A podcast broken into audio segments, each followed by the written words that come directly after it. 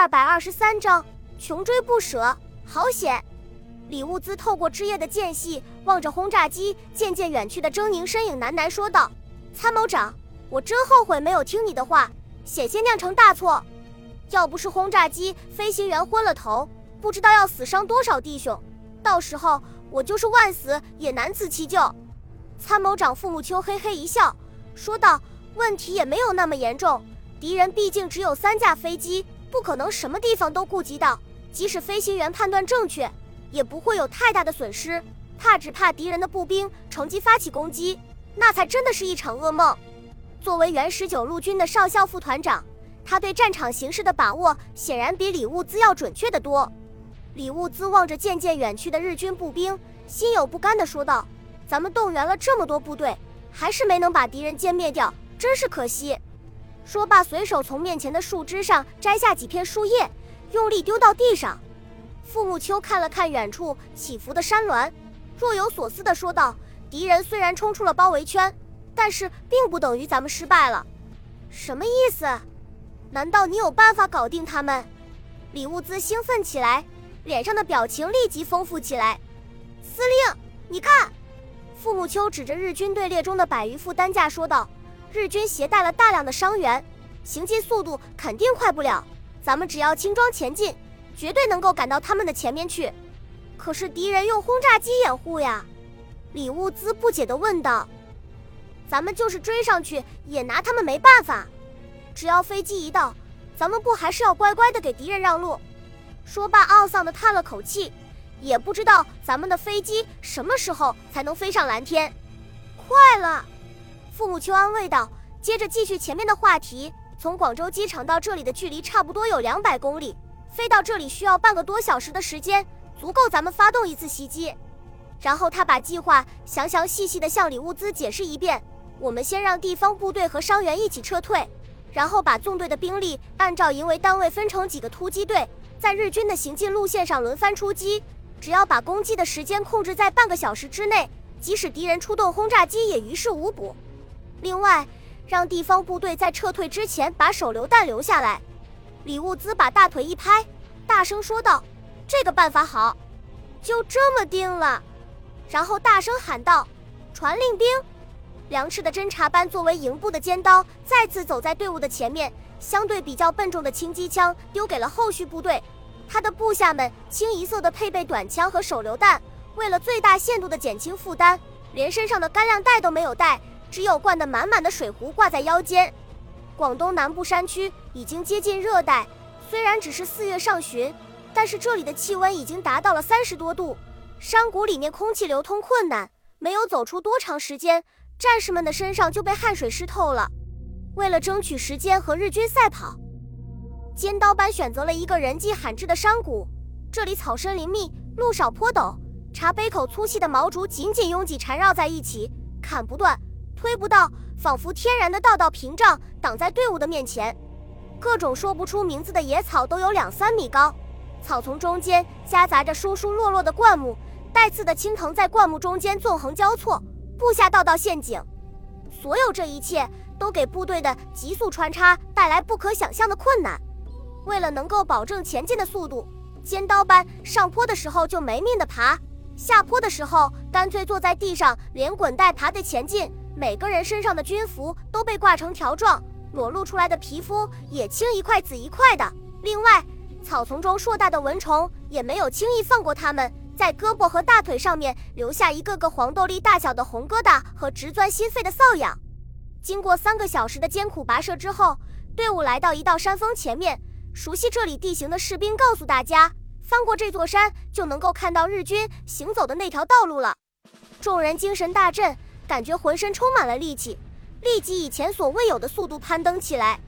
队伍还没有爬到坡顶，一阵阵叽里咕噜的交谈声和整齐的脚步声就随风飘了过来。战士们不约而同地放慢了动作，悄悄地向山坡的另外一面走去。千余名日军正沿着山坡下面宽阔的土路向前行进，一个小队的尖兵走在大部队前面两百米远的地方。两百多名士兵抬着担架走在队伍的中间，长途行军和沉重的负担已经把日军士兵弄得疲惫不堪。虽然队形还是非常整齐，但是很多人的脑袋都没精打采的耷拉下去，完全没有了从新会出发时的锐气。打！梁赤低声喊道，接着抬手扔出一颗手榴弹，然后快速向前面跑去。战士们也在扔出手榴弹之后跟了上去。十几颗手榴弹几乎同时落了下去，在道路的中间和两侧爆炸，弹片和气浪随即把七八名士兵击倒，惨叫声、枪声跟在爆炸声后面响了起来。日军慌忙卧倒，用密集的子弹把手榴弹飞出的地方梳理了一遍，可是却一点动静都没有。刚想爬起来，前面又传来剧烈的爆炸声，于是慌乱起来，在道路两旁寻找掩体，准备应付更大规模的袭击。然而，出乎预料的是，大规模的袭击没有出现，爆炸声却逐渐前移，停在队伍的最前面。山口连队长从袭击的方式推断，袭击者人数不多，并且在不断运动，于是就派出一个小队的士兵到山坡上搜索前进，其余的部队继续前进。山上山下齐头并进。可是山口的如意算盘还没有打响，山坡上就响起密集的枪声和喊杀声。他刚刚把把散开的命令发下去。百十颗手榴弹就如同乌云一样飞了过来，爆炸把山口的队伍拦腰切成两段。隐蔽在山林里面的攻击部队毫不犹豫地向队伍的前端发起突击，无数人影从浓密的枝叶中间钻出来，用步枪和手榴弹猛烈攻击路旁的敌人。日军急忙在道路的另外一侧架起轻重机枪，压制对方的攻势，而后面的日军则兵分两路，一路沿着道路往前冲，另外一路直接冲进树林。准备包抄中国军队的后路，连续投出两轮手榴弹之后，攻击部队在硝烟的掩护下重新进入树林，然后笔直的越过山坡，向远处的山林之中撤退，给山口连队增加了几十具尸体和近百名伤员。山口看着满地的伤兵，脸色不由自主的阴沉下来。现在几乎所有没负伤的士兵都要运送伤兵，如果敌人再次袭击的话，由谁来应付？为了避免袭击再次发生，山口只好分出一个中队在道路的两翼前进，以保证前进的速度和安全。队伍刚刚走出去五公里左右，攻击部队就再次出现。与上次略有不同的是，改从队伍的尾部直接杀过来，而不是从侧面袭击。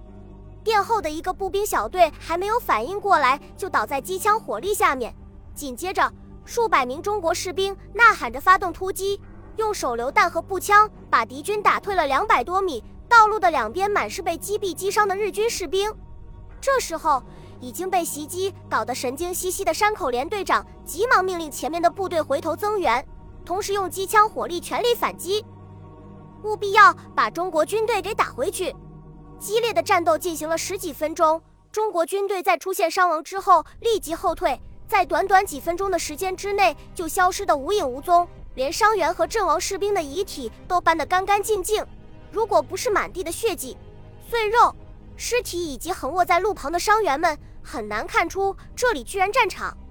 这时候，狡猾的山口大佐从中国军队连续不断的袭击当中嗅出了阴谋的味道，并且大致推断出对方的意图，于是毫不犹豫地向第二十一军司令部请求出动轰炸机进行增援。为了彻底解决中国军队的威胁。他特意要求轰炸机轮番出动，保证在自己队伍的头顶上始终有飞机在掩护侦察。第三支袭击队伍在太阳落山之前抵达预定位置，可是却失望地发现两架轰炸机在道路的上空往来盘旋，久久不愿离去。心急如焚的突击队只好在浓密的树林里面继续潜伏，等待飞机的离去。可是二十分钟以后，天空中又传来飞机马达的轰鸣声。另外两架轰炸机飞了过来，把原先的两架替换掉了。最后，突击队只好放弃了在白天袭击敌人的企图，准备在入夜以后，利用黑暗的掩护，悄悄接近日军阵地，用短枪和手榴弹进行战斗。午夜时分，随着营长一声令下，数百名弟兄冲了上去。可是刚刚跑到日军宿营地的外围，天空中突然升起几颗照明弹。耀眼的白光使攻击部队无所遁形，随即被敌人的机枪火力包围起来。短短的三分钟之内，二十几名弟兄倒了下去，却连敌人宿营地的外围都没有进入。万不得已的情况下，第三波袭击部队放弃了这个任务，抬着阵亡将士的尸体，搀扶着伤员向后方撤退。不过，曾经嚣张一时的山口步兵连队只有两个中队的士兵完好无损地回到新会，其他士兵非死即伤，部队的士气极其低落，同时也对越南地区的地方部队产生了恐惧心理，只能龟缩在县城里面苟延残喘，连到周边乡村屠杀、抢劫的勇气都没有了。